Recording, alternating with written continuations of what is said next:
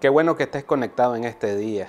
Estaba meditando en la palabra de Dios y algo que debemos de saber es que nosotros somos seres relacionales y por ende nosotros debemos de saber quiénes son nuestros verdaderos amigos. Y la palabra de Dios nos ilustra y nos trae una revelación en cuanto a esto.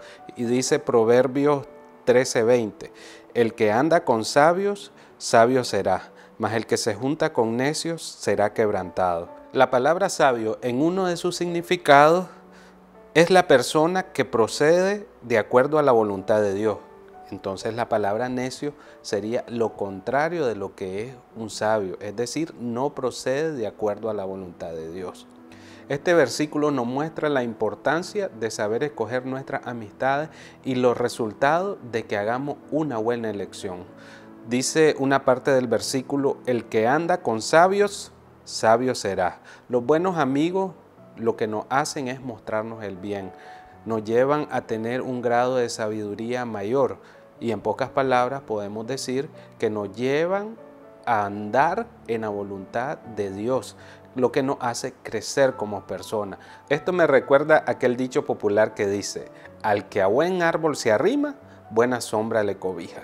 Pero también el versículo nos muestra una segunda parte y es la que dice, mas el que se junta con necios será quebrantado. Sabemos que el necio es aquel que se aleja de la voluntad de Dios. Eso nos quiere decir que es perjudicial para nuestra vida, porque nos aleja del propósito de Dios.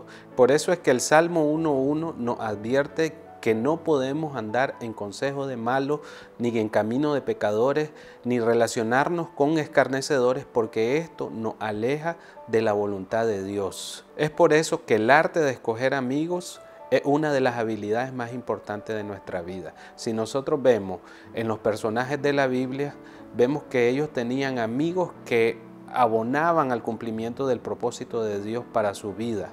Por eso en este día yo te motivo a que sepas escoger aquellos amigos que te impulsan hacia arriba, que te hacen crecer espiritualmente y como persona, y no aquellos que te alejan del propósito de Dios.